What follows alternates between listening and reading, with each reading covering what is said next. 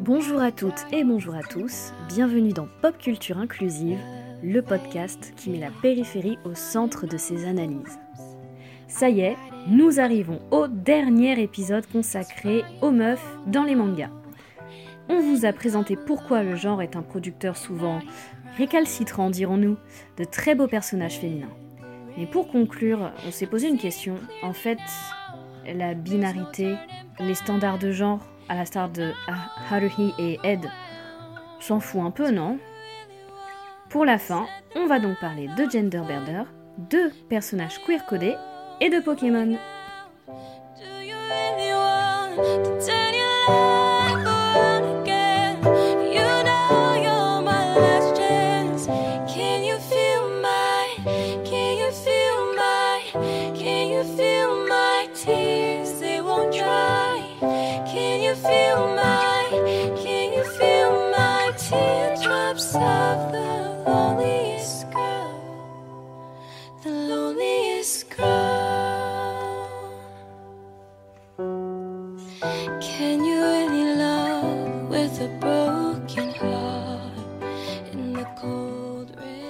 En conclusion, déjà ce qu'on peut dire, c'est que le, manga c'est un style qui est assez complet et assez complexe finalement. Alors je vais prêter la parole à, à quelqu'un que j'ai j'ai lu sur internet, c'était très intéressant, avec qui, qui avait une analyse justement du la différence entre la société patriarcale japonaise et le manga, Eri Izawa, et qui dit le manga japonais, donc le manga, a tendance à être bien plus intriqué, humain, philosophique et mature que le comics américain. Personnellement, je dis yalla. La notion de responsabilité et les conséquences de ses actions sont enseignées à tous les niveaux. Il en est de même pour l'aspect fondamentalement et essentiellement humain de tous les personnages, même les ennemis en général. La gamme à laquelle nous avons accès est large. Si nous prenons une sorte de base de la relation homme-femme dans les mangas, on pourrait dire que le genre est plutôt machiste.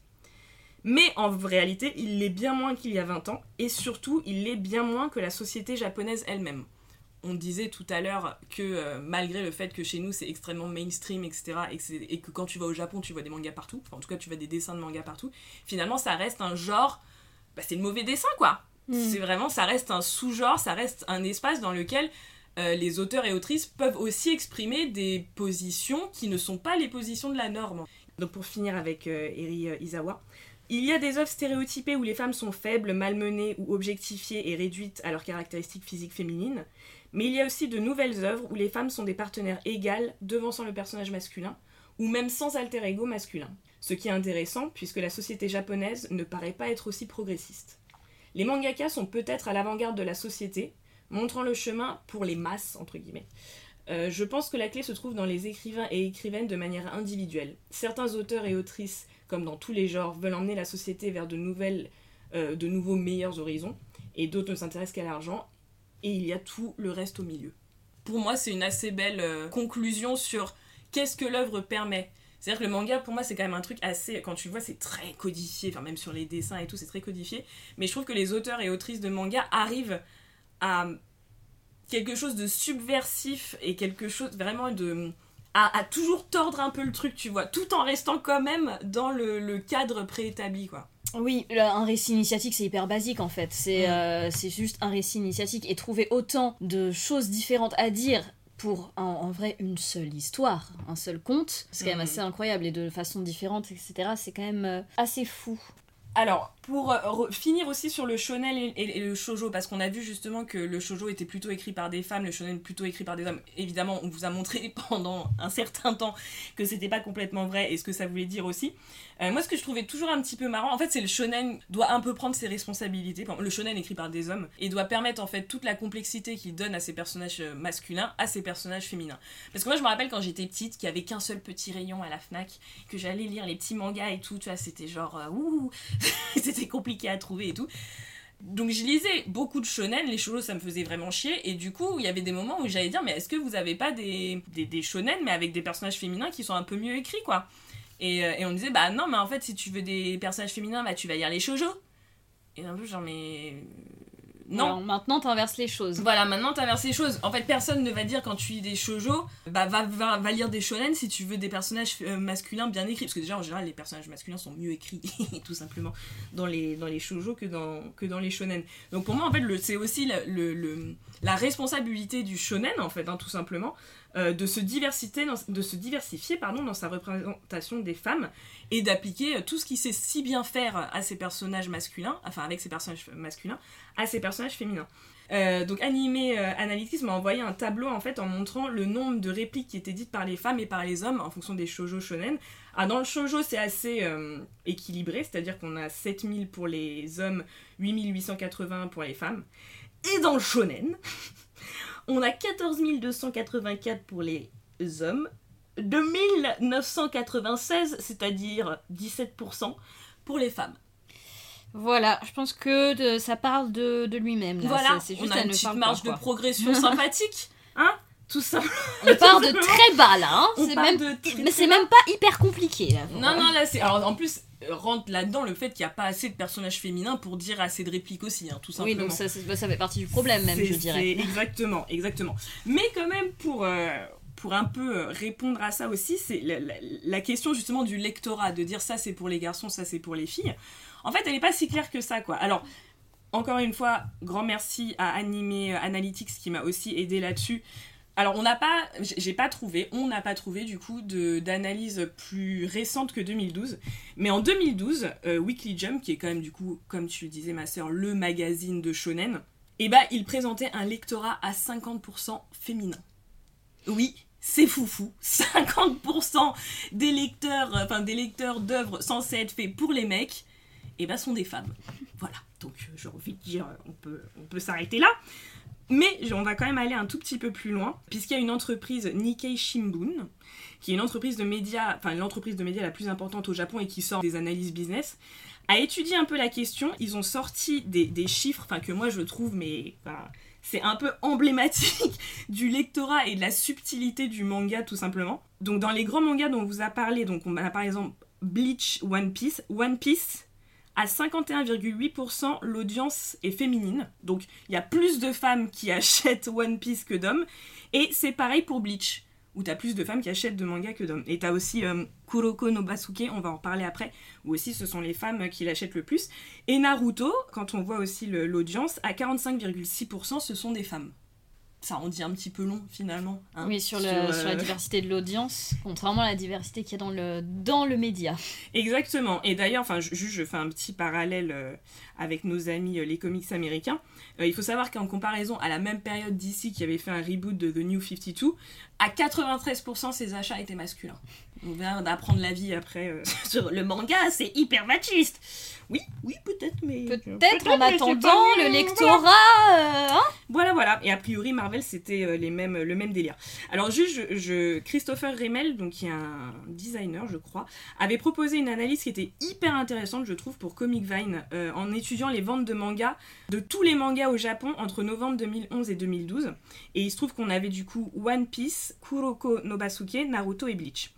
Deux choses dans ces analyses. Déjà, ça veut dire que les plus grosses ventes de mangas, c'est là où il y a le gender gap le plus faible Hmm. aux surprises.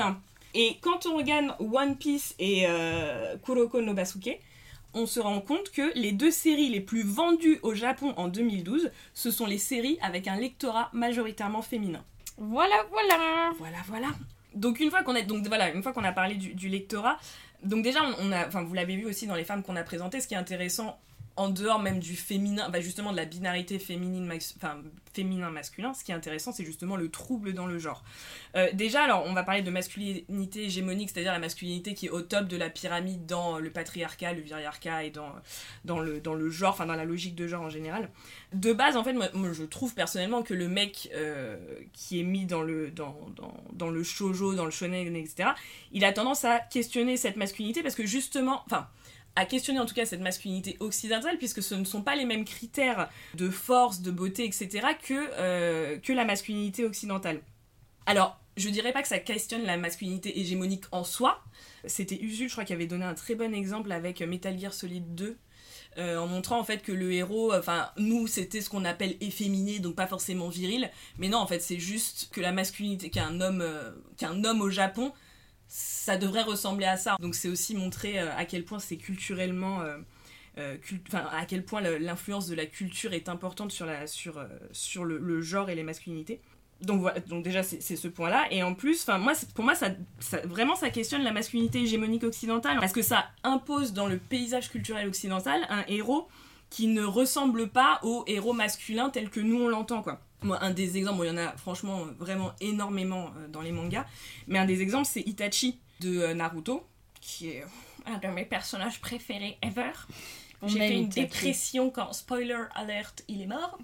Je pense qu'on a tous déprimé un peu. Ah bah euh, là, on était là, tous pas bien, puis en plus tu sentais la grosse connerie. Oui, tu, tu- hein. tu sentais la couille, tu sais, attends, c'est. Il y a, il y a- il y a- il y a un problème là. Je veux dire, le mec vient, va, va kidnapper Naruto, il frappe à la porte poliment. Je pense que voilà, on se dire qu'il y avait un petit souci sur ce, sur ce personnage. Euh, donc Itachi, donc, qui est vraiment la, la représentation de la force, mais qui en même temps a des caractéristiques féminines. Euh, bon déjà, moi, ça c'est le trait de Kishimoto, mais il est très fin, etc. Il a du vernis noir. Alors j'ai jamais compris si est-ce qu'il mettait vraiment du vernis ou est-ce qu'il parce qu'il est en train de mourir, il a les ongles qui sont en train de pourrir, je ne sais pas. Je... Moi, moi je Vernis reste sur la théorie du vernis, Théorie du vernis, très bien. Et bah restons sur la théorie du, du vernis. Euh, c'est quelqu'un qui fait la cuisine. Il, euh, il y a toute une blague avec des œufs qu'il veut faire parfaitement pour Sasuke et tout. Bref. Euh, et c'est quelqu'un de très très très maternant, malgré ce qu'on pourrait, euh, ce que- qu'on pourrait trouver à redire, évidemment.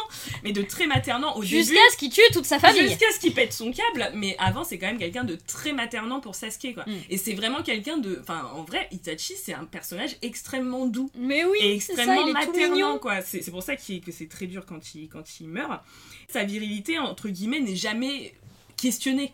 Enfin tu te Ah dis oui, pas. non, il euh, pèse tellement dans le game en ah fait. ouais non il pèse dans euh, le game de ouf tu vois et t'es juste là genre ok il y a pas de il y a aucun souci quoi et euh, et il y a aussi ce côté enfin on dit toujours ouais mais les shonen c'est que la bagarre blablabla et tout c'est plus des parties d'échecs au final ça je vais pas bien sûr ça questionne pas forcément la virilité au cocasse mais finalement il y a quelque chose de beaucoup plus subtil c'est à chaque fois il faut que tu comprennes l'ennemi comment est-ce qu'il fonctionne et tout et pour moi c'est ouais c'est plus des parties d'échecs qu'autre chose quoi Euh, c'est particulièrement flagrant dans Naruto. Ah, dans Où Naruto, ils ont ouais. tous, Ouais. le- comme ils ont tous leurs techniques, ils ont Ouais. tous leurs failles dans les techniques. Le but c'est de la trouver pour arriver à s'engouffrer dedans et du coup exactement c'est très, euh, c'est particulièrement flagrant et c'est, mais d'ailleurs dans le combat Sasuke et euh, Itachi, c'est particulièrement flagrant. Ils se battent quasiment pas.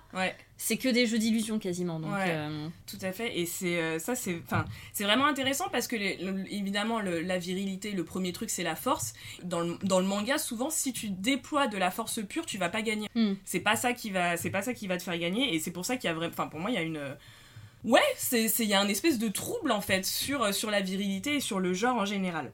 Euh, mais justement, si on continue un petit peu dans le trouble avec le genre, on a le gender bender. Comment est-ce qu'on pourrait euh, traduire le, le- tordre le genre Oui, les, les oui, tordeurs et tordeuses de genre enfin je, je sais pas très bien comment est-ce qu'on pourrait dire ça. Alors le gender bender c'est un truc mais alors t'en as parlé euh, à, à Luffy? Haruhi complètement. Donc c'est un classique de, de Ah oui, l'anime et c'est du manga Complètement un c'est classique. c'est vraiment un classique. T'as même, voilà, tu, tu as des œuvres comme tu disais qui sont complètement que sur ça. Alors là, il y a Ranma, mais encore une fois, Ranma 1-2 est très problématique parce qu'en fait, même si c'est un gender bender, ça ne questionne absolument pas les rôles de genre et la binarité de genre. Mais on a par exemple le Revolutionary Girl Utena. Je sais pas si tu l'as lu, qui a- enfin, ou si tu l'as vu, c'est un vrai gender bender avec en plus des femmes de couleur. Donc c'est vraiment un classique. Enfin, le gender bender, c'est un, un personnage qui est récurrent. C'est une, tro- c'est un trope hein, presque Mm. Ah oui, récurrent trope, dans ouais. le manga et moi je veux dire enfin ça fait vraiment plaisir d'avoir enfin quand j'étais petite évidemment mes personnages préférés c'était les genderbender en général alors attention Oui, il y a Lady Oscar aussi, il me semble. oui Qui est oui hyper hyper connu. oui oui Mm. alors attention au genderbender parce que du coup en m'intéressant je, je- on, on finissait un peu avec ça j'étais alors ouais trop bien non binaire super cool dans les mangas wouh et en fait il y a des gens qui m'ont un peu remis à ma place quand j'ai lu des trucs parce que donc là on va parler un tout petit peu de sexualité parce qu'il y a, il y a un, un lien avec ça le gender, le gender bender dans les mangas et les animés c'est souvent à double tranchant Euh, surtout quand il y a une idée d'homosexualité derrière parce que l'homosexualité c'est non hein, en général le problème c'est qu'avec le gender bender on tombe souvent dans la trope du queer coded villain Ah oui. et ça, c'est Ce vraiment, vraiment, vraiment problématique parce qu'en fait, ça veut dire que le personnage queer devient synonyme de déviance, mais vraiment de manière négative. Entre autres en y accolant notamment la supposition de violence sexuelle. Par exemple, moi, un de mes personnages préférés, ça dit peut-être beaucoup de choses sur moi, je ne sais pas, mais un de mes personnages préférés, c'est Hisoka de Hunter x Hunter. Alors, Iso- Hisoka, énorme gender bender pour le coup, mais en plus, encore une fois, euh, personnage le plus fort quasiment de, de la série. Mais y a, quand il se bat, en plus, il y a un truc euh, un peu limite parce que Gon a 11 ans, je crois, quand il se bat contre lui. Il y a toujours un peu cette idée de prédation sexuelle qui, qui est toujours un peu accolée au personnage queer. Et ça, ça, ça pose. euh, Enfin, on pourrait, euh, on pourrait vraiment faire un épisode dessus et sur l'homosexualité, mais ça pose vraiment des problèmes. Ça, ça pose problème. Bon, bah, j'ai parlé de, de Grell, mais pareil, c'est le, le personnage queer qui est, qui est totalement déviant dans le sens où il fait même pas bien son travail de, de dieu de la mort. C'est- nul non, mais c'est pas qu'il est nul, c'est qu'il tue des gens alors que c'est pas du tout son, son, son, son boulot en fait. Ouais, ouais, Euh, ouais, c'est- pas, tellement ça le problème. Donc, oui, est, il est bon. Bien entendu, il est plus complexe que ça, heureusement, dans cette œuvre. C'est plus compliqué que ça, mais il, a quand même, il est quand même hyper queer codé. C'est, mais ça, c'est, c'est le manga en général, mais c'est même pas que le manga. C'est Oui. les, les méchants. Les méchants, ils sont très queer codés, même dans les dessins animés. Genre, je sais pas si tu te rappelles des Super Nana. Lui, déjà Ouais. qu'il s'appelle lui, bah, avec sa, ses talons aiguilles, euh, sa peau hyper rouge, en mode hyper drague et tout. Ah ouais, mais je dirais. Enfin, tu vois, par exemple. ah, Je, alors, je m'y connais pas aussi bien que toi, clairement, là-dessus. Mais je suis sûre que les, pour moi, les queer codés. Enfin, tu vois, dans Marvel. euh, Enfin, tu vois, Thanos, il est pas queer codé, quoi. C'est c'est plutôt justement. genre, Ouais, ouais, mais, c'est- ça, mais ça c'est même, ils ont même fait le contraire. Loki, il est hyper queer codé au Oui, c'est départ. vrai, c'est vrai. Et ils c'est l'ont juste, Ouais, non parce que pas, c'est gay. Euh, c'est ça, c'est ça. Mais ouais, non, mais tout à fait. Donc le, le queer codé, faut vraiment faire attention parce que, enfin, moi, c'est quelque chose que j'adore et j'adore le manga pour ça. Mais c'est vrai qu'en lisant certains avis euh, de personnes sur ce, sur cette trope, c'est en général un peu la punition. Le, le queer est et forcément, forcément déviant. déviant, Et forcément un prédateur sexuel et, euh, et ça c'est vrai qu'il faut à Et là encore une fois, on va pas parler d'Yaoi parce que mais. ah oui non alors là mais là pour le coup c'est la même chose. Ah oui, oui. Non, mais- non, mais alors là, euh, parce que t'es gay, forcément t'es, pédophile et Voilà, t'es un violeur. Exact, c'est exactement ça. Il y a aussi ça. Dans, on parlait de banana chiche. Les personnes ouvertement gays sont tous des pédophiles. Donc non, non, c'est- il y a un vrai- mais voilà, c'est pour Voilà, ça qu'on n'a pas trop parlé problème. de sexualité parce que ça part dans autre chose. Il, il faudrait vraiment, euh, on fera sûrement un épisode dédié à ça. Mais donc dans les dans les gender bender, il y en a quasiment dans toutes les œuvres. Donc là, je parlais de Hunter x Hunter, donc Hisoka et Hirumi aussi qui a priori, bon, il y a peut-être des problèmes de traduction, mais il est possible qu'ils finissent ensemble en plus. On a parlé d'Assassination Classroom, donc là, alors parce que Hisoka c'est un personnage assez problématique, mais bah, Nagisa, qui est le personnage principal d'Assassination Classroom, donc lui pour le coup pas du tout problématique, et qui est un énorme gender bender, même qui en joue, en tout cas ses camarades de classe en jouent. euh, en, en jouent assez largement. Il y a Be the Beginning, alors je sais pas si vous avez vu, c'est une série. euh, alors je sais pas si c'est tiré d'un manga a priori, en tout cas c'est, euh, marketé comme une série Netflix. Alors c'est assez marrant comme série, c'est-à-dire que t'as une IA qui a dit, enfin, chez Netflix, ça fait alors on va prendre tout ce qui marche et zut, on va tout mettre ensemble et on va voir ce que ça donne. Mais bref, donc c'est- intéressant à regarder. Mais t'as Izanami qui est un énorme gender bender. Je sais pas si t'as vu Steins Gate, ma, ma soeur, mais moi, je, enfin Ruka, je le mets vraiment du côté gender bender. Et même en fait dans les œuvres dont on a parlé avant, t'as toujours finalement un gender bender, tu vois, parce que donc Berserk, t'as Griffith qui Ouais. présente vraiment des caractéristiques féminines. Dans Naruto et Boruto, on a quand même Orochimaru. Oui, oui, qui est très. euh, On sait pas. on ne sait pas, et d'ailleurs, encore une fois, bon, ça va avec le queer codé parce que c'est le méchant qui, en plus, comme Isoka, le petit côté un tantinet pédophile, on ne sait pas. Non, Voilà. mais qu'il a mignon Sasuke, il a 12 ans, parfait. non, mais c'est- parfait, parfait. Sachant quand même que, alors je ne sais plus comment s'appelle l'enfant de mais de toute façon, mais il y avait même des mèmes dessus en disant Ah bah tiens, euh, trop heureuse que, avec euh, Kabuto. que Kabuto et Orochimaru aient, aient eu un enfant, quoi. On est très content pour eux. Ouais, parce que c'est vrai qu'il ressemble à. à- Bah, et je crois que c'est totalement 100% fait exprès, c'est tellement. euh, c'est- tellement évident. C'était euh. tellement le, le couple évident. Mitsuki, C'est un, c'est- c'est un, c'est un garçon? C'est un garçon, ouais. J'aurais plutôt dit que c'était un nom de film, Mitsuki. En Ah plus, bah c'est possible, euh, mais c'est ouais dans le. Donc par exemple on a Boruto, donc Orochimaru qui déjà euh, a toujours été un peu genderbender, et dans Boruto il dit à un moment je crois que t'as Boruto qui lui demande euh, ou je sais plus qui qui lui demande euh, qui est enfin quel parent es-tu? Est-ce que t'es son père? Et il lui dit non je suis son parent. Donc même lui refuse de se définir en tant que en tant que père ou mère. On a dans l'attaque des titans, dans lequel on a un petit peu parlé, t'as Angie, qui est. Alors on sait pas si elle est. il ou elle, pardon du coup, est transgenre ou non binaire. Sachant enfin, c'est vraiment une volonté de, de l'auteur pour le coup. Il a même corrigé, euh, je crois, en anglais, en enlevant certains pronoms féminins ou masculins pour qu'on sache pas de était, euh, quel était son genre. T'as euh, Johan Liebert qui fait aussi du gender bender dans Monster à certains moments. Bon après t'as tous les personnages, les personnages euh, queer de, euh, de, de Sailor Moon par exemple. Oui. Donc t'as Sailor Uranus, Sailor Nep... Je sais plus avec qui elle est. Je crois que c'est Neptune et Uranus. C'est. Neptune et Il me Uranus. semble, il me semble. Et t'as quand même, on parle jamais d'eux, mais t'as les, les deux méchants qui sont gays et qui sont pas du tout queer codés, justement. Et ça, c'était quand même. Mais de toute façon, euh, Sailor Moon Bon, était Moon. révolutionnaire. hein, C'est leur euh, mood. Voilà, c'est. c'est juste euh, une, une tuerie. Le genderbender, c'est quelque chose qui revient énormément dans le manga et qui bah, met tout simplement du trouble dans le genre. Et moi, je trouve ça hyper, hyper salutaire et ça fait vraiment plaisir. Donc, on vous a donné déjà une petite liste des mangas, euh, des mangas qui font vraiment du bien euh, sur les femmes et la représentation féminine. On en rajoute juste quelques-uns pour se faire plaisir.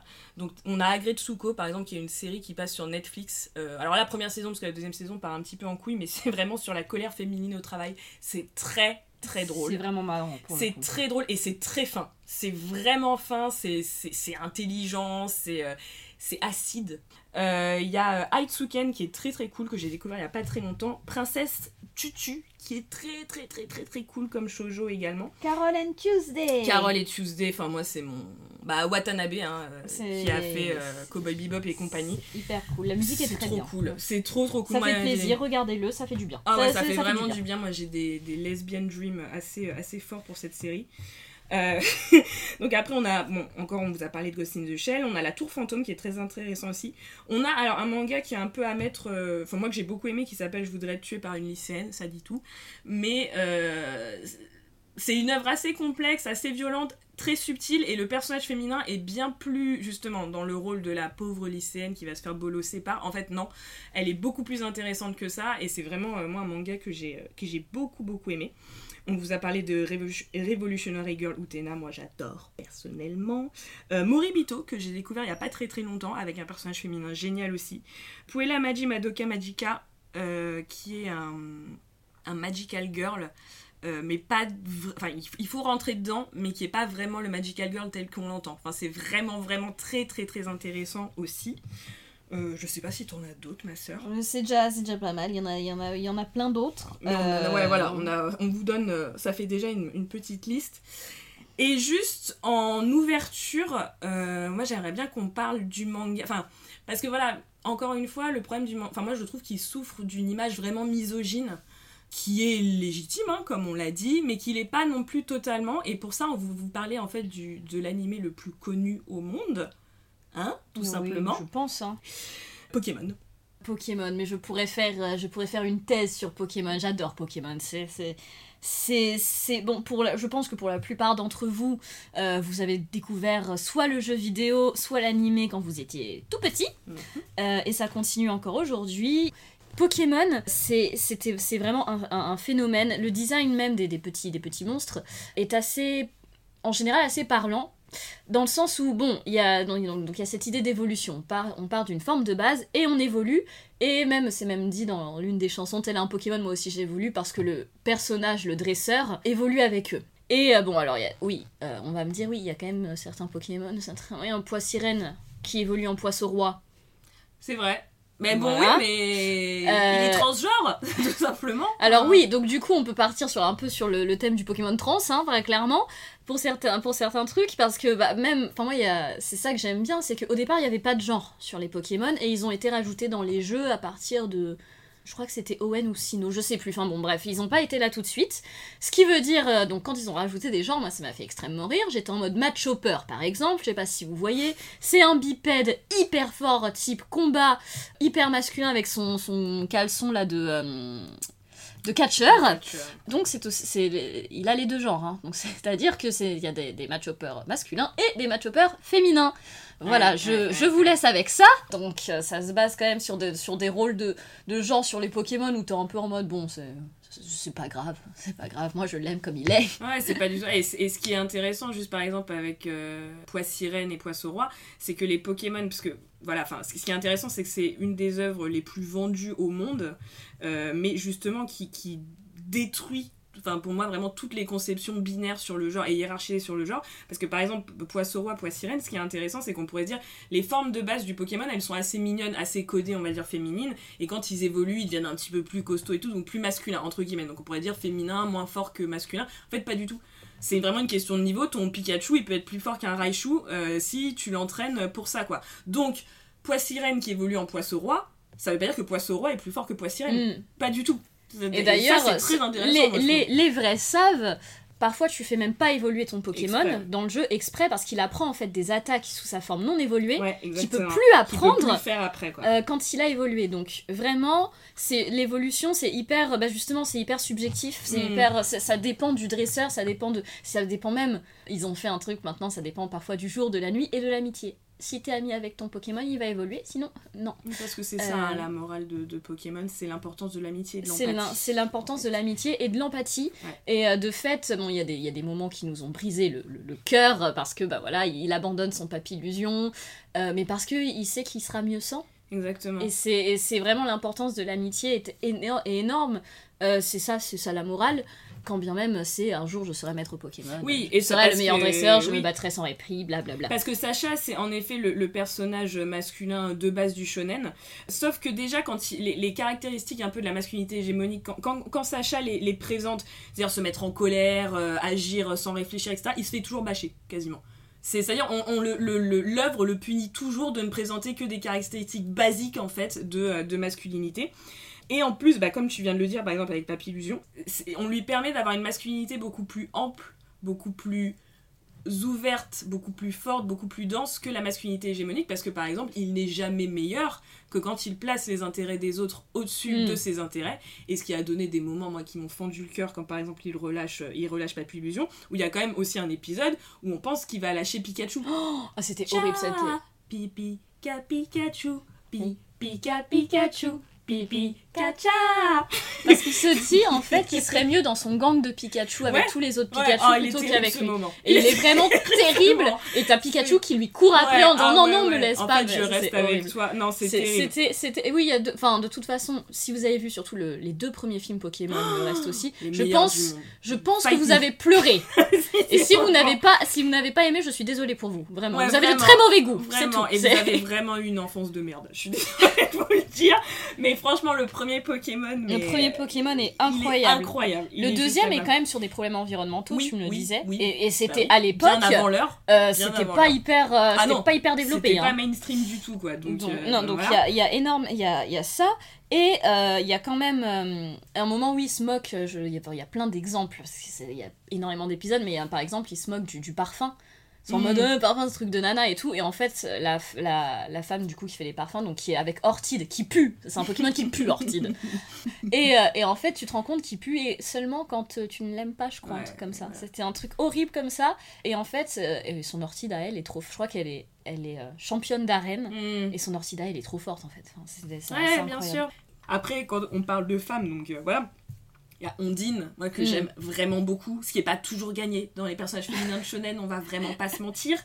Parce que en fait, Ondine, moi ce que j'adore, c'est qu'elle a les deux. Oui, elle a vraiment oui, ce côté, côté hyper féminin. Mais oui, et en même temps complètement garçon manqué. Et c'est pas grave, tu remets pas en question le fait euh, est-ce qu'elle est féminine, est-ce que mon cul et tout. Non, on s'en fout. C'est un encore une fois, c'est un personnage complexe. Et son, son pour moi, son, son calque, c'est Pierre qui est un, un homme a priori et qui est bah voilà lui ce qu'il aime c'est euh, c'est faire des enfin faire attention aux Pokémon Oui, et c'est faire le ménage il veut, Il il veut être éleveur de Pokémon. Donc, euh, il, il, il, arrive à. Il veut faire la meilleure nourriture Pokémon et tout. Enfin, c'est un personnage qui est assez adorable. ouais il prodigue des soins enfin voilà et il adore faire le ménage Il adore faire le Et à aucun moment, encore une fois, on ne le remet en question en tant qu'homme. Comme on ne remet pas en question Ondine en tant que femme. C'est juste, ce sont des personnages complexes avec des caractéristiques qui sont genrées. Mais là, comme on est dans un monde parfait, ça, ça n'existe pas. On s'en tape pas. de la binarité Donc, euh, hiérarchisée. La Donc, conclusion euh, de tout ça, c'est il faudrait des Pokémon dans notre monde, ça irait beaucoup mieux, je pense. Exactement, exact. Et alors le plus gros, alors là en plus il y a du gender bender à fond Ah oui, les là, ballons, bah. c'est Jessie James et Meowth. Bien entendu, la Team Rocket, qui, qui n'aime pas la Team Rocket Pour moi, c'est les weirdos sublimes. Ah mais oui. C'est vraiment un truc qui m'a fait dire tu peux être une, une weirdo, y a pas de problème, ça va bien se passer. Tant que t'as ta team de weirdos, c'est toujours le problème. hein, mais... Faut avoir une team de Faut weirdo. avoir la, la, la team. Et alors, eux, ils sont vraiment pareil. C'est aussi des. Ils, ils mélangent complètement les caractéristiques comme Pierre et, et Ondine. Jessie, bah, c'est la meuf forte euh, Ouais. qui veut. euh, c'est le leader, en plus, hein, la- le la- exactement. euh, et, et James, bon, bah. plutôt Moins. dans le rôle du support, hein, on Ouais. va dire. Et c'est vraiment, moi, c'est les parfaits gender non conforming et en plus qui ont des histoires enfin c'est vraiment des outcasts et des weirdos parce qu'ils ont tous eu une histoire vraiment difficile. Enfin par exemple James il s'est échappé justement parce que sa famille voulait lui imposer euh, De se des- marier, non, oui de ça. se marier exactement. Et vraiment des logiques bah encore une fois à quoi doit ressembler un garçon? Lui ça l'intéressait pas il s'est barré. Et Miaous donc ce Miaous là parle et tout mais au final il s'était mis à parler je crois que c'était pour une fille qu'il aimait. Elle lui a dit mais en fait t'es trop bizarre tu vois le fait que tu parles et tout donc dégage et donc c'est vraiment des outsiders euh, sublimes quoi Mm. qui se retrouvent ensemble et qui forment une famille et qui, qui- enfin moi que je trouve absolument euh, absolument magnifique et donc comme tu disais l'importance extrême de l'empathie et de l'amitié euh, dans, dans dans Pokémon c'est vraiment le- la, la, la morale et ça pose quand même question enfin je veux dire l'œuvre une des œuvres, on parlait d'Harry Potter, mais une des œuvres les plus importantes des années euh, fin 90, 2000, 2010, même, enfin, il y, a quand même, hein. y a quand même une blague qui dit on n'a jamais été aussi proche de la paix dans le monde que les Quand deux, premières semaines, les deux premières semaines de sortie de Pokémon Go. Oui, là, tout le monde s'entendait, tout le monde se parlait, c'était plus un problème, Ah, non mais c'est... Et ça pose quand même question, parce que tu vois, c'est... C'est marrant quand même que l'œuvre qui fonctionne, qui a une des œuvres qui a fonctionné le mieux au monde, ce soit une œuvre euh, genderbender, une genre pas avec des stéréotypes de genre, une œuvre où on prône l'amour, où on Ouais, prône l'amitié, l'empathie. même si, même si, ouais, on se combat, on se Ah mais la persévérance, la Euh, persévérance. et mais le- voilà et, puis et puis oui c'est le truc du tu peux pas dans, dans du moins dans l'anime bon dans le dans, dans, dans l'anime hein, dans, dans le jeu vidéo c'est encore autre chose Oui, oui, non, mais, Nintendo, euh, hein, n'oublions pas. hein. c'est Nintendo. Après après euh, après il y a des très bons euh, enfin je, je vais pas je vais pas épiloguer parce qu'il y a vraiment des, des choses excellentes dans le jeu vidéo mais en tout cas, oui, quand tu peux pas aussi foncer tête baissée malgré le niveau de ton Pokémon, parce que si la personne en face a une meilleure stratégie que toi, c'est fini. Mm, mm. Bah, on revient euh, sur le manga, et on la revient sur, hein, la sur force la- brute. Voilà, la euh, force brute, mais- bah, la force brute, ça, ça ne fonctionne, ça ne fonctionne pas. Et Sacha, Mm. s'il perd la plupart du temps, parce qu'en plus, c'est pas en général quand même, c'est euh, je serai maître Pokémon et il est maître Pokémon. Mm. Là, si c'est arrivé finalement, Ouais. mais Ça faisait 20 ans. ça faisait 20 ans et il a fait toutes les ligues Pokémon Mm. et à chaque fois il perdait. Il perdait, euh, bon, euh, il était, je crois, il, a, il arrive souvent en- soit en quart de finale, soit en demi-finale, hein, un truc Mm. comme ça, voire en finale. Donc bon, c'est un, excellent dresseur, mais euh, c'est pas le meilleur et c'est pas grave. C'est pas Mm. grave parce qu'il a toujours ses amis avec lui, il a toujours sa famille, il a toujours son Pikachu, il a, tout- il a énormément de soutien. Il y, a même, il y a même un générique, le début c'est tu as envie de gagner, mais ce qui compte le plus c'est de trouver l'amitié. Mm, mm, mm, Voilà, c'est juste, voilà, c'est c'est la morale de l'histoire, c'est que ce qui, est le plus, ce qui est le plus important finalement, c'est tes amis. Et, euh, et tu- toi et moi et Pokémon, quoi. Ouais, exactement. Et moi, j'ai pas de, j'ai pas de d'équivalent euh, occidental de Pokémon. tu Ah vois. Enfin, Non. à ce point, je veux dire, qu'il est aussi bien dans sa, dans sa morale, dans sa logique que dans le, le- le côté non genré, non binaire, weirdo de ses personnages. Mais weirdo positif, parce qu'on parlait du queer coded qui est plutôt Ouais, négatif. Là, c'est complètement complètement positif. t'as Jessie James qui souvent se travestissent, mais ça, c'est c'est pour, enfin, c'est c'est dans le jeu. Il y a Oui, c'est dans le jeu. négatif en fait. C'est dans ce le jeu, c'est ce pas, en pas grave du tout. Et euh, en plus, là, avec les dernières, les dernières saisons euh, qui se passent donc à Alola, qui est. N'oublions pas que Pokémon à chaque fois reprend une région. Donc au Mm. départ, c'est les régions du Japon. On a eu Kanto. euh, alors c'était quoi? Kanto, Johto, Oen, Sino. Enfin bref, ça c'était les régions japonaises. Ensuite, on est parti un petit peu ailleurs. Et il se retrouve à- dans l'équivalent d'Hawaï, qui s'appelle Alola. Et euh, là, on a vraiment des personnages de couleur. Mm. Alors, faudra me, faudra m'arrêter si, si je dis des bêtises, mais plutôt une représentation hyper positive de la culture hawaïenne en général. Mhm, mhm. Et voilà, ça pose pas de problème parce que, encore une fois, dans ce monde parfait qui est Pokémon, le racisme, Mais ça n'existe pas. On, se- on ne s'abaisse pas à ça, comme disait Olivier. Moscou. voilà, on ne s'abaisse pas à ça. Nous, on veut être les meilleurs dresseurs, on s'en fout. ça, et c'est. Le reste, on sent. euh. Donc voilà. Bon, Pokémon dépasse un peu le cadre des femmes dans le manga, mais je trouvais que c'était vraiment bien de terminer par ça. Et alors, moi, ma conclusion de mon, de mon côté, c'est que le, le- finalement, tout ce qu'on a essayé de vous montrer là, c'est que le, le genre animé manga il est très très très normé, il est très codé. Mais pour moi, il permet vraiment d'aller beaucoup plus loin dans ses représentations et analyses. Et c'est un peu ce que, quand je vous lisais l'extrait de la personne qui avait travaillé sur, le, sur la, la société patriarcale euh, japonaise, c'était... Enfin, moi, vraiment, c'est pour ça que j'adore le manga, et peut-être plus que d'autres genres, comme la BD et le comics, c'est que ce sont des œuvres qui m'ont où tu vois les codes, tu vois les limites, mais en même temps tu vois à quel point la subtilité que ça peut avoir et à quel point ça peut dépasser ça. Et moi, un de mes exemples préférés, c'est Dragon Ball. Donc c'est vraiment la représentation de la masculinité toxique, hein, on, va pas se, on va pas se mentir, mais c'est beaucoup plus subtil que ça au final. Parce que par exemple, le plus... Enfin, c'est pas le plus fort, mais qui a été considéré même par Goku comme le plus fort, c'est son fils Sangohan. Sangohan déteste se battre. Mm. C'est vraiment, lui, ça ne l'intéresse pas, et je crois qu'il est prof ou un truc comme ça, enfin il est... Euh, il est chercheur même. Il est chercheur, voilà. Donc Mm. il déteste se battre, ça l'emmerde euh, au plus haut point. Alors vous pourrez me dire oui, mais au final il doit toujours régler ses problèmes avec en se battant. Oui, c'est vrai, mais, mais il déteste ça. Mais Et même pas parce que finalement à la fin de Dragon Ball, il participe même pas au tournoi Non. des meilleurs combattants. Ah non, non, il veut pas, parce que c'est pas ça son- qui l'intéresse. C'est pas son Il va problème, en fait. utiliser la force que quand justement il doit protéger plus de gens et que du coup la force c'est le dernier recours. Et alors Sangohan, c'est intéressant aussi par rapport à Piccolo, parce que aussi qui était un ennemi et qui euh, est une autre représentation de la masculinité toxique, et bah Piccolo sort de ce, de ce schéma toxique en devenant entre guillemets le père de Sangohan parce que Sangoku euh, bon c'est un père plutôt absent hein, tout gentil qu'il est voilà lui il aime bien se battre le. Lui il aime bien. Du coup il meurt plusieurs fois et du coup bah, bah, Voilà, voilà, il n'apprend jamais, donc euh, voilà. Mais du coup, père absent, c'est Piccolo qui prend la place du père de Sangohan. Et en fait, Piccolo, comme Vegeta d'ailleurs, grandit, évolue et devient bien plus que ce qu'il était dans le carcan de la masculinité toxique grâce à la parentalité. Alors Mm. la par- parentalité par euh, substitut, mais quand même la parentalité. Et je rappellerai quand même, enfin moi c'était un des plus beaux moments de... de- Il y a deux moments moi qui m'ont fait fondre dans euh, Dragon Ball.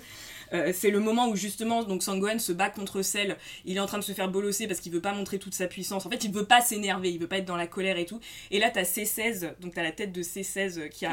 voilà. Oh là là Et ce il moment. lui dit... Alors attends, parce que je l'ai pris en photo tellement je le trouve beau. Donc je, je vais redire exactement les... parce que les- c'est parce que C16 est, est aussi un, est un cyborg qui est extrêmement puissant oui. mais qui déteste se battre.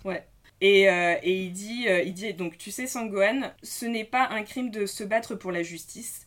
Parfois on se retrouve face à des gens avec qui il n'y a pas d'autre choix.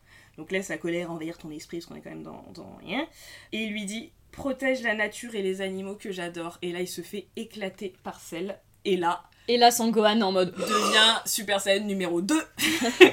et euh, moi, cette, ce moment, je l'ai trouvé magnifique ah il en est fait. magique. C'est C'est hyper beau, mais oui, c'est en plus, en beau, plus quoi. il est hyper puissant. Ouais. Mais tout ce, qui, ce à quoi il pense quand c'est c'est 17 et c'est 18 le réveil, c'est ah bah du coup en se battant on a fait fuir les oiseaux. Ouais, c'est ça. C'est- ça, c'est, enfin, moi je trouve ça vraiment très très beau. Et même Sangoku, dans le combat contre Boo, la dernière forme de Boo finalement. Mm. Alors déjà Sangoku gagne, non pas parce qu'il est le plus fort, mais parce que tous les Oui, êtres Genki de la Terre donnent leur force et que du coup lui il récupère aussi sa force et qu'il arrive à faire quelque chose de plus puissant que Boo, qui est le personnage plus puissant. Je tiens à dire que Boo se réincarne en petit garçon hawaïen et que donc ça voudrait dire Oob, ça voudrait dire que le personnage le plus fort de la série est un petit garçon de couleur. Voilà, je tenais à le dire. c'est C'est vrai. important. Ouais, vrai. Enfin, toujours est-il qu'au moment où il sait qu'il va détruire Boo, parce que là c'est plus possible, pareil, il a une phrase, je me rappelle plus exactement, mais qui est magnifique, qui lui dit Tu es tellement courageux, quoi. Tu te bats jusqu'au bout alors que tu es seul et il fait la prière. J'aimerais bien que tu te réincarnes dans ta prochaine vie en quelqu'un de bien et là on se retrouvera. Et du coup, euh, Goku devient le, le maître de, de Oob. Moi j'avais trouvé ça magnifique. Ouais, ouais, ouais. Parce que t'arrives à la fin d'un combat qui est hyper intense et tout, donc pareil, ça castagne et tout, ça déconne pas. Et à la fin, c'est pas genre chais dans ta gueule, je t'ai niqué et tout, enfin voilà, je suis le plus fort, j'ai la plus grosse bite et tout. Non, c'est juste, je reconnais ta valeur, enfin c'est vraiment, t'as tellement de courage, parce que moi je me bats avec tous mes potes en fait, avec même toute l'humanité. Toi t'es seul. Et t'as tellement de courage et bravo et j'espère que tu te réincarneras en, que- en quelqu'un de bien. T'as aussi Vegeta qui finalement euh, au début vraiment déploie tout de la masculinité toxique. Enfin là je pense que Ah oui, non, mais là, il, co- il coche toutes les cases. oui, hein. il, cache il coche absolument toutes les cases. Mais en fait, c'est Dragon Ball, c'est un truc qui te montre, c'est vraiment une œuvre qui te montre que tu ne peux pas être heureux si tu, si tu te conformes à la masculinité toxique. Et Vegeta, c'est ça, c'est qu'il devient, donc il se fait. C'est méchant de dire ça, c'est pas bien, mais. Fucking Bulma euh, arrive et du coup va un petit peu te le mater. Hein, on va pas. Parce qu'au début, de toute façon, Bulma de base, non mais euh, Bulma, voilà. c'est, je, je vais en parler juste après, mais c'est un personnage qui vraiment évolue, comme un peu comme Piccolo, qui vraiment évolue et devient quelqu'un de beaucoup plus complexe, beaucoup plus gentil, beaucoup, enfin même, c'est pas gentil, mais c'est vraiment plus plus bienveillant, plus Mm. complexe dans ses émotions. Par la parentalité et par sa femme. Et évidemment Bulma, qui est genre juste, on n'a pas parlé d'elle dans nos personnages, dans nos héroïnes, mais, Bulma, elle est incroyable. mais Bulma. fucking Bulma. C'est-à-dire que Bulma, si elle n'existe... Alors oui, on a parlé de euh, Tortue Géniale Oui, un petit peu avant, mais bref. Euh, Bulma, s'il n'y a pas Bulma, il n'y a pas Dragon Ball Z. en oui, fait. bah oui, complètement. Enfin, il n'y a pas Dragon Ball, Là, ça, ça, ça ça n'existe com- pas. ça commence par la rencontre entre Oui. Bulma et, Et euh, Goku. et Goku. Oui, quand il est petit. Ouais. Et vraiment, tout ce qu'elle produit, parce que c'est une scientifique de génie, tout ce qu'elle produit fait que si elle n'existait pas, bah, il y Bah, aurait, pas de. il y aurait juste pas de Mais série. en Bah oui, c'est elle qui a le détecteur de Dragon, Oui. euh, de Oui, Dragon Ball. qui fait les euh, capsules, les, les, les, Ouais, les bah, c'est la capsule-. Mais attends, même c'est la CEO de Capsule Corp en oui, fait. c'est la CEO de Capsule Corp, exactement. C'est- mais un génie. ouf. Donc, euh, donc voilà, enfin, même dans les séries où on pourrait se dire, ouais, enfin, vraiment là, euh, non, et ben en fait, si. Je vous assure que si. Donc en effet, on a, on, a, on a une très grande subtilité des personnages masculins que moi je trouve très rare dans la pop culture, enfin en tout cas dans n'importe quel autre média. Et en fait, moi ce que je souhaiterais du, du manga, c'est d'avoir plus de personnages féminins comme ceux qu'on a, qu'on a montrés. Comment est-ce que vous êtes capable de créer des personnages aussi subtils, aussi complexes, aussi déviants aussi Tu vois, enfin moi, moi la déviance me gêne pas en soi. Enfin quand elle est euh, Quand elle est bien écrite. quand elle est bien écrite, elle me gêne pas parce que c'est ça aussi que tu- le, le but c'est pas d'aseptiser le manga. C'est c'est ça aussi. Enfin voilà, moi encore une fois des personnages comme Hisoka, je les trouve géniaux. C'est le but c'est pas du tout de les aseptiser, mais c'est juste pourquoi est-ce que vous arrivez à faire tout ça avec les personnages masculins et que vous le permettez pas aux personnages féminins? Moi c'est ça qui, me tue un peu quoi. Je vais citer que ceux-là parce que c'est mes personnages préférés, mais pourquoi est-ce que les euh, Johan Liebert, les Itachi, les Kakashi, les Kenagai ou Sato de euh, Ajin, euh, les L de euh, Death Note ou les personnages comme alors Kuro Lucifuru que vous pouvez aussi appeler Crollo Lucifer si vous voulez. si vous êtes capable d'écrire des personnages aussi majestueux, aussi complexes, aussi ouais, qui te font aussi réfléchir, qui te gênent, que t'adores, mais en même temps ah et tout, pourquoi vous arrivez pas à les faire en femmes quoi? Enfin, je veux dire l'espace, toute cette culture que vous nous avez donnée avec du masculin, mais vous pouvez complètement le faire avec du féminin. Et d'ailleurs, vous l'avez déjà fait comme on l'a prouvé, mais il faut le faire plus quoi. Allez les petits gars, Allez, on, on, se se réveille, réveille. et les petites, euh, les petites, euh, les petites garces. hop hop hop au travail. Non mais totalement, totalement. Je, mais j'approuve. Enfin pour moi c'est du coup, pour moi le manga, euh, plus, plus généralement sortant de- du contexte féminin-masculin, le manga c'est la meilleure représentation de pop culture en général que j'ai parce que c'est exactement ça. C'est-à-dire que tu vas vers un média de pop culture et t'es là, c'est raciste, c'est sexiste et tout, et si tu t'arrêtes au premier abord, t'es là, bah super, Ouais. super, aucune, aucune diversité, aucune représentation. Et, et, pour, et pourtant, quand tu vois le manga, justement, bah pour moi c'est la meilleure représentation de pop culture parce que dès que tu grattes un peu, tu dis ah non, mais en fait il y a cette femme là Ouais, qui a fait ça, il y a ce personnage féminin qui est absolument exceptionnel. Ils ont pris à bras le corps certains thèmes qu'on prend pas forcément. Non. Et du coup, donc moi c'est vraiment la représentation de la pop culture. C'est au premier abord, c'est la culture populaire dans le sens propre du terme, c'est-à-dire c'est pour le petit peuple, ça sert à rien et tout. Et en fait, tu te rends compte que dans chaque chose, il y a des subtilités comme chez les gens en fait. Il y a des Mhm. subtilités et si tu grattes un peu, tu vois que ah bah les choses elles sont pas toutes noires ou toutes blanches. Et euh, bah, j'ai la même conclusion, c'est-à-dire que c'est génial, vraiment, il y, a des, il y a des complexités de personnages que- qui sont euh, absolument incroyables. Il y a des personnages qui sont beaux, qui sont touchants, qui sont, il y a des histoires incroyables. Faites-en profiter tout le monde. Ouais, faites la même chose avec les femmes. C'est franchement faites-en profiter tout le monde. On est, c'est incroyable ce qui se passe dans le manga. Pourquoi est-ce qu'il y a des gens qui sont laissés de côté alors qu'on sait que vous pouvez le faire? Ouais, c'est ça qui est terrible. Enfin, tu sais, j'y pense parce que tu parlais tout à l'heure d'Itachi et, et Sasuke. Pourquoi Moi, cette histoire, enfin vraiment, quand Itachi est mort, enfin, je veux dire, je suis extrême, euh, c'est mon côté Moe, mais quand Itachi est mort, j'ai j'ai vraiment arrêté de regarder l'animé pendant un an. Parce que vraiment, Oui, non, j'étais là, c'était- non, trop dur en fait. trop- C'était traumatisme. Et c'était un peu, enfin, vous l'avez fait avec Sasuke et Itachi, pourquoi vous le faites pas avec deux femmes aussi? Pourquoi vous êtes pas capable de. Enfin, tu vois? Bah oui, c'était pas hyper compliqué quoi. Mais, mais donc oui, là, là, pour moi c'est vraiment, voilà, le, c'est la culture populaire. S'il y avait une définition de culture populaire, parce qu'il y en a des milliers, pour moi c'est le manga. C'est la culture populaire, c'est ça. C'est tout ce qu'il y a de pire dans la culture, tout ce qu'il y a de pire dans la représentation, et tout ce qu'il y a de mieux. Tout ce qu'il y a de beau, tout ce qui fait vibrer. My drop. Voilà, Mm. je pense qu'on a la meilleure conclusion.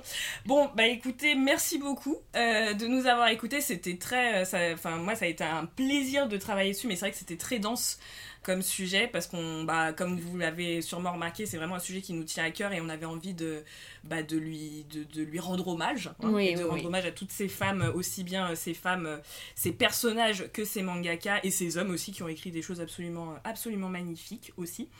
Pour nous retrouver, euh, donc on a un site internet, on a un Instagram, on va sûrement ouvrir bientôt un Twitter. Donc n'hésitez pas, on est sur toutes les plateformes maintenant, donc sur iTunes, euh, sur SoundCloud, sur Deezer, sur euh, Spotify. Donc n'hésitez pas, si vous avez des remarques, des commentaires, nous on aimerait bien en entendre parler parce qu'encore une fois, euh, c'est pas forcément un sujet qu'on a vu beaucoup beaucoup abordé dans les médias français. Donc vraiment, si vous avez des choses à dire, des personnages à, à- à présenter, ou même si vous n'êtes pas d'accord, hein, ce qui est tout à fait, euh, tout à fait possible, c'est notre interprétation Légitime. totalement légitime. N'hésitez pas, bah, nous on vous embrasse, on vous dit à la prochaine fois. Prenez soin de vous surtout. Voilà. Et, Et, de euh, vos Pokémon. Faites attention à vos Faites Pokémon. avo- attention à vos, à vos Pokémon et, euh, et longue vie à la Katsuki. hein. Longue vie à la Katsuki. Et si vous avez des mangas euh, Oui. particulièrement flagrants dans ces, dans ces représentations, bonnes ou mauvaises, n'hésitez pas encore une fois, envoyez des messages, envoyez Ouais. vos critiques, dites-nous tout. euh, on, on aime, on aime vous écouter, on aime vous lire. Donc merci beaucoup à vous et on se retrouve la prochaine fois. Ciao Bisous Ensemble pour toujours et même un peu plus. Amis jusqu'à la fin des temps. Aujourd'hui et demain, c'est une certitude. Nous serons l'un de nous.